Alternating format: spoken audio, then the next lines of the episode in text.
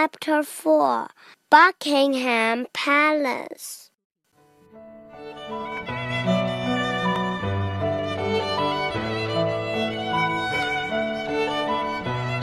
All this time, Dodsworth's duck was just fine.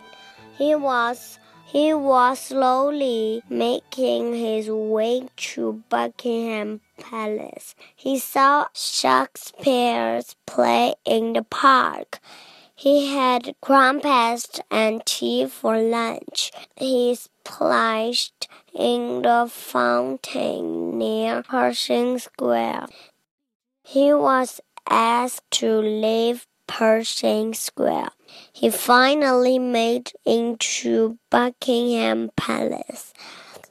The guards at the palace were very serious. The duck did a little dance to make them laugh. The guards opened the gates.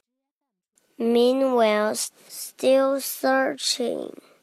Dodsworth were sick with worry.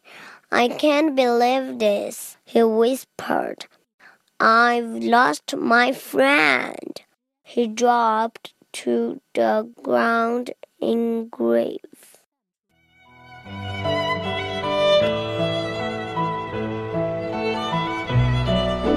There, there, said the royal duck. He thought for a moment. Perhaps the queen can help, he said.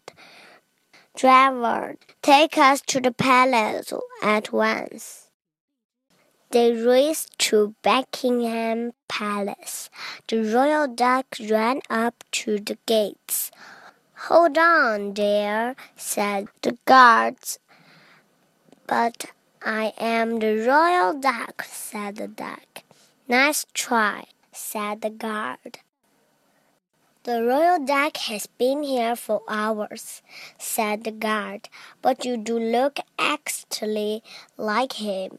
Wait a minute, said Dodsworth. My duck, he shouted. He burst through the gates. The royal duck followed him. Dodsworth ran into the grand ballroom. His duck was dancing on the piano. The queen was clapping alarm. You are right, said the royal duck. He does look exactly like me. Dodsworth ran and hugged the duck. The duck didn't really like to be hugged. Is this your duck? asked Queen. He's positively delightful. Everything was explained to everyone.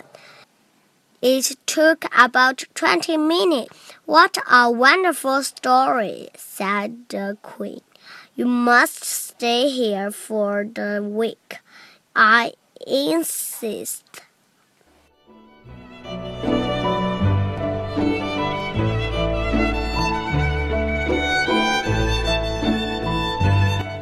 Dodsworth and the duck were speechless.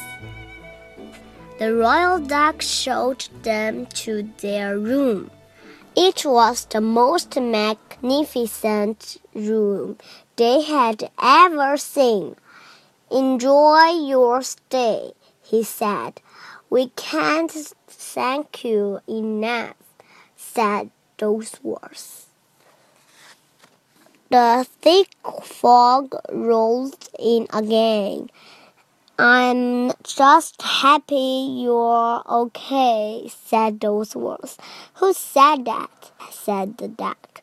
Dodsworth laughed and hugged the duck again, and this time as the night fell on London, the duck actually hugged him back.